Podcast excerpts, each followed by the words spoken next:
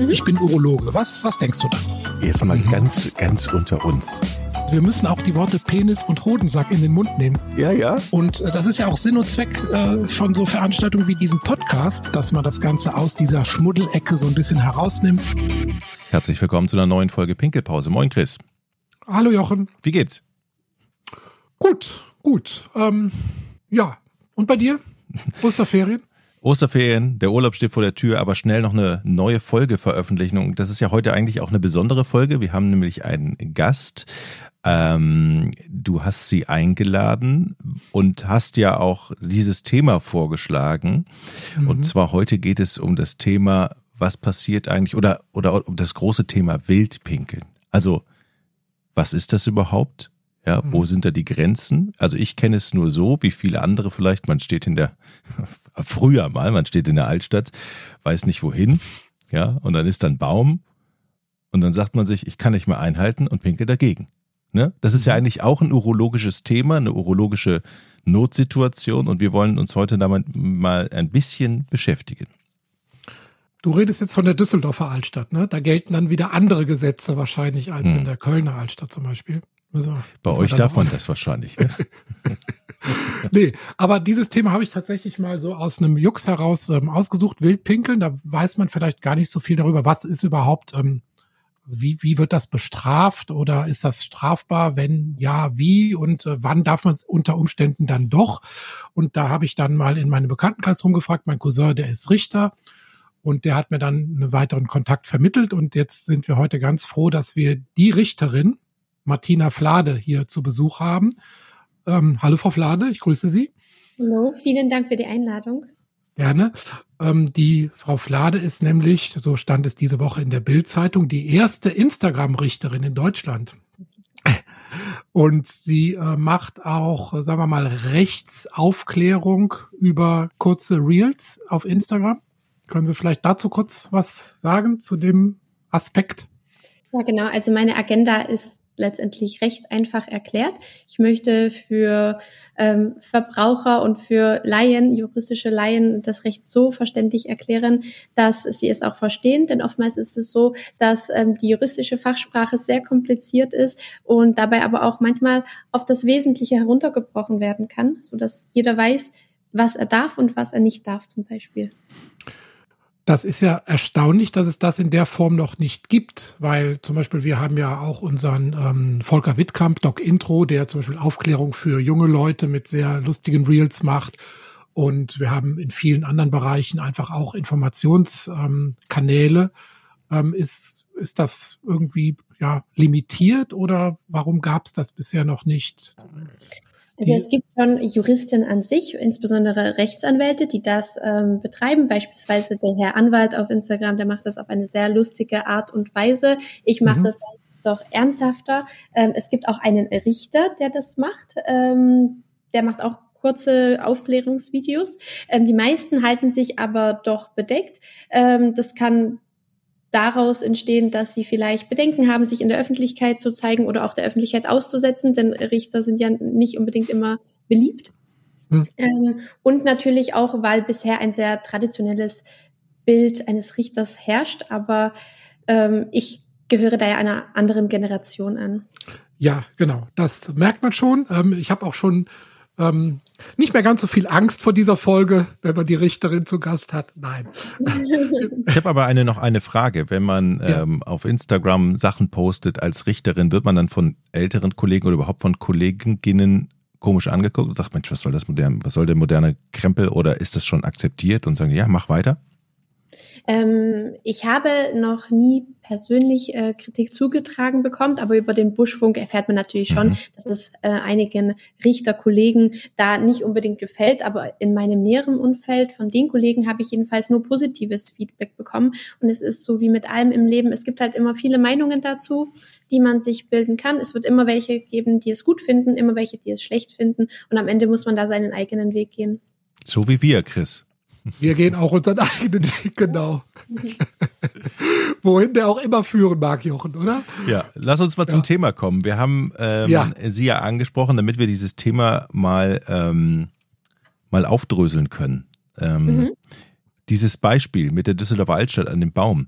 Ich kann mich noch erinnern an eine Geschichte in der Altstadt. Da gab es, äh, da gab es einen Fall, wo ähm, Anwohner sich beschwert haben, weil die Leute nach der Düsseldorfer Altstadt, wenn sie sich da genügend Alt reingekippt haben und pinkeln mussten und keine Toilette gefunden haben, dann in deren Garageneinfahrt runtergegangen mhm. sind. Da gab es nämlich eine Einfahrt in der Düsseldorfer Altstadt und irgendwann haben die Nachbarn sich gewehrt. Die müssen wir jetzt auch nicht besprechen, das ist mir nur gerade eingefallen und haben eine äh, Wassersprenkelungsanlage eingebaut mit einer äh, mit einem Bewegungssensor und Licht. Das heißt, wenn die Leute dann runterkamen, wurden sie erstmal angestrahlt, also jeder konnte es sehen und dann haben sie noch eine Dusche abgekriegt. Das fand ich damals wirklich sehr amüsant, ging auch damals durch die Presse, ist aber glaube ich schon war 20, 25 Jahre her. Aber geduscht ja. wurden sie mit Wasser oder auch mit Urin? Nein, mit Wasser, mit Wasser. ja, ja. Sehr schön. Also da hat man sich dann geholfen. W wann, Stellt wann, sich ja fast schon die Frage, was dann ähm, strafbarer ist. Aber das, gut, das müssen wir jetzt gar nicht besprechen. Was ist überhaupt, was, was ist überhaupt Wildpinkeln, Urinieren? Wo fängt das an eigentlich? Kann man das einkreisen?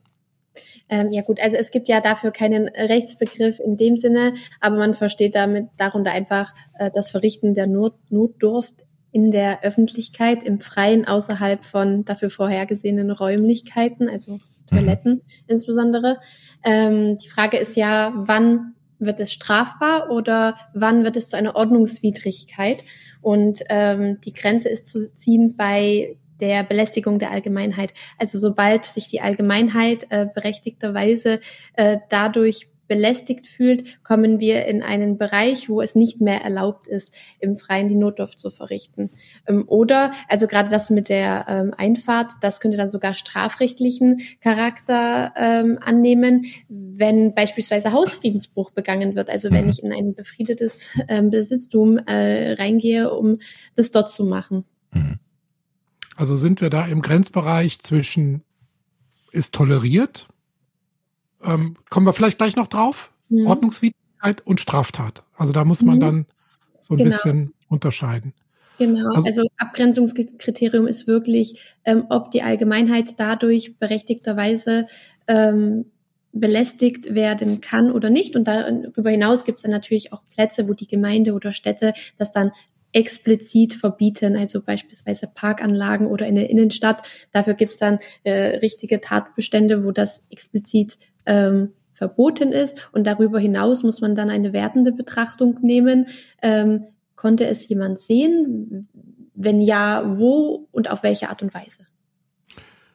Aber ähm, also spielt der Tatort, sage ich jetzt mal, eine entscheidende Rolle dabei? Wie ja, ist es denn zum Beispiel im Wald? Also Rentner geht im Wald spazieren, macht so seine vier, fünf Kilometer und merkt, mhm. oh, oh, meine Prostata ähm, ist äh, drückt oder meine Blase drückt, ich schaffe das nicht mehr bis nach Hause. Mhm.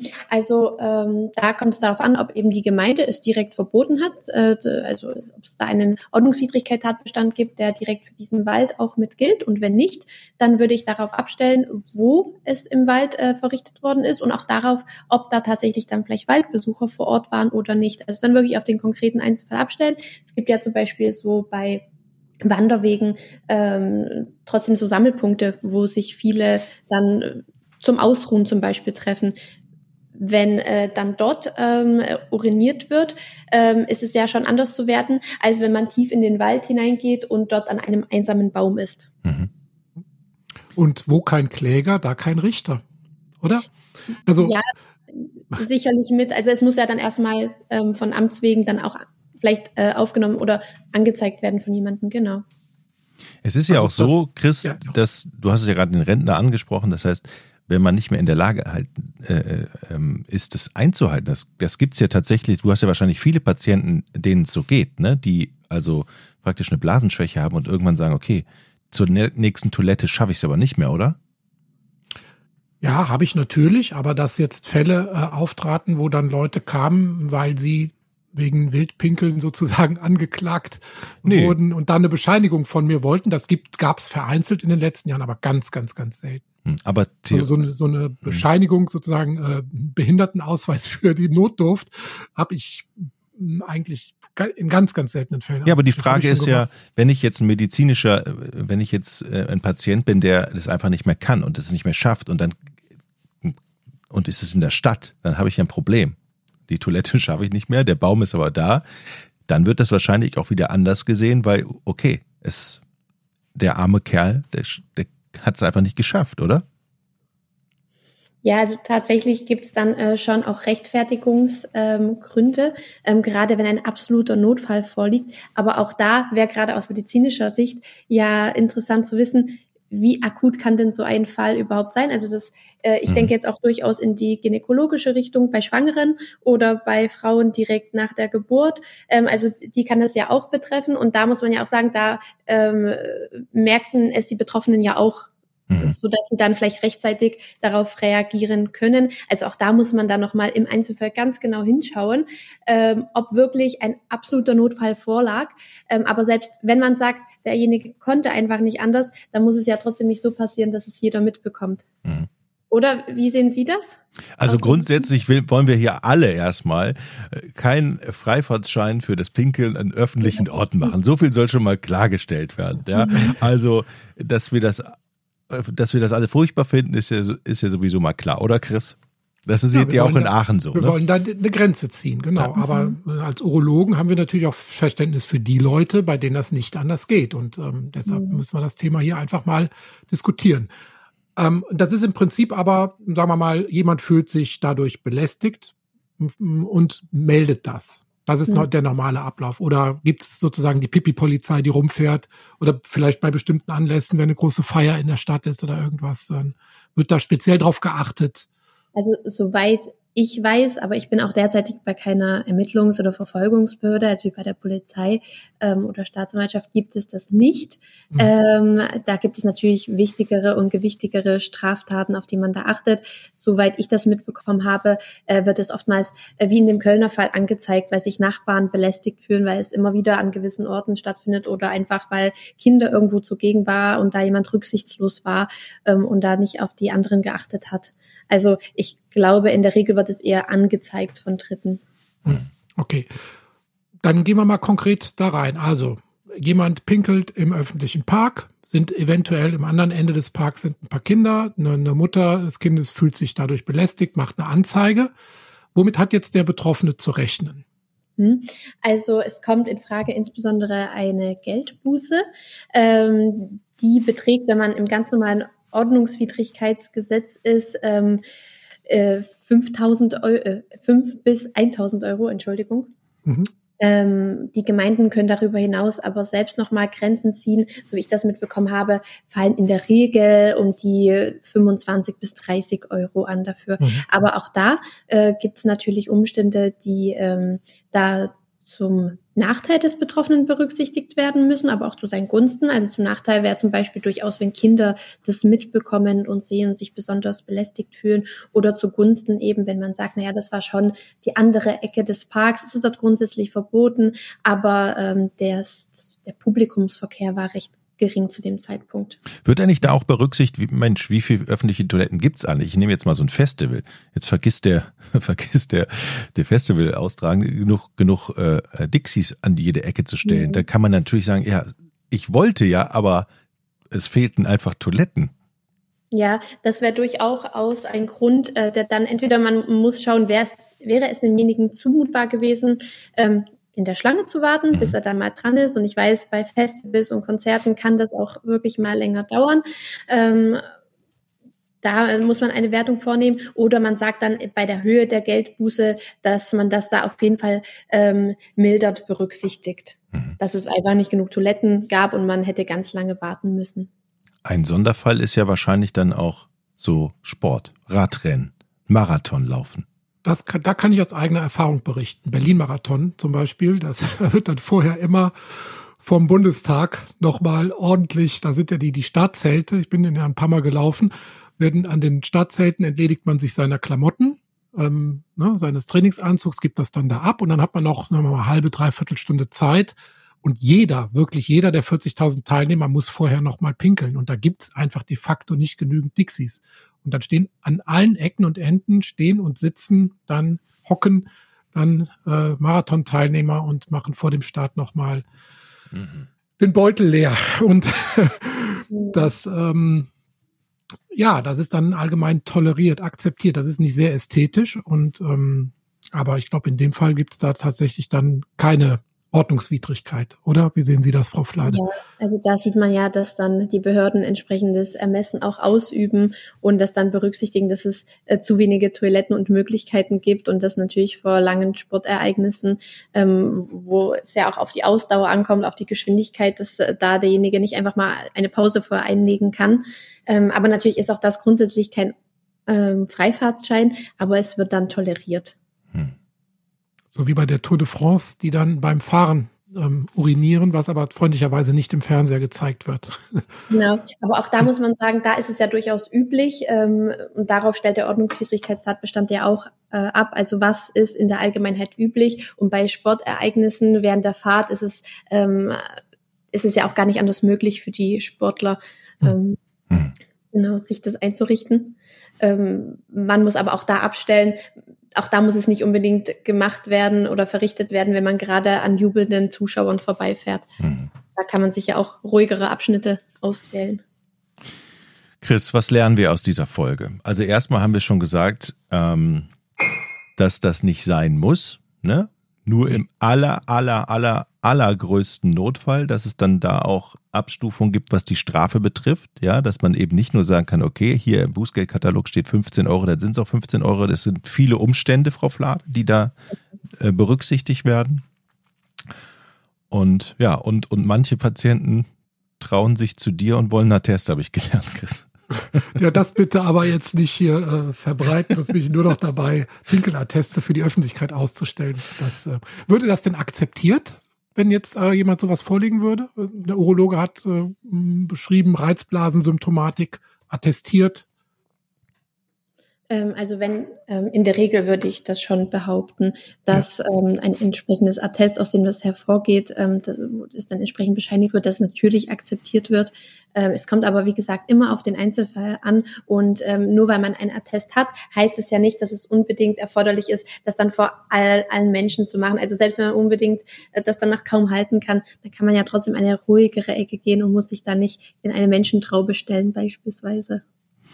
Frau Flade. Ich glaube, wir haben heute wieder eine sehr wichtige Frage beantwortet, oder?